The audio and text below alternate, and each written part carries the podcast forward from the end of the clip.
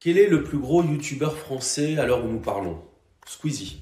Bah Squeezie, si tu vas sur sa chaîne, eh bah, tu tomberas sur des vidéos de Squeezie quand il avait 14 euh, ans. Donc aussi, je voulais vous dire des choses très importantes. Euh, pour les épisodes so... Et ces vidéos étaient nulles.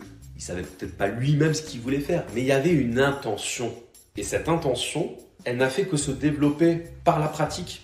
C'est-à-dire qu'à chaque fois, même de manière insensible, c'était un petit peu mieux.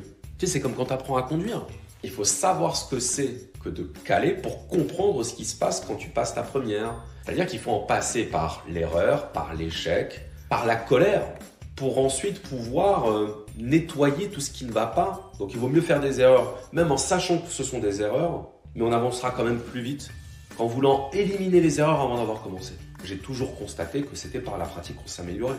Et c'est bien d'avoir un peu honte de ce qu'on a fait au début, parce que c'est la preuve qu'on a parcouru du chemin.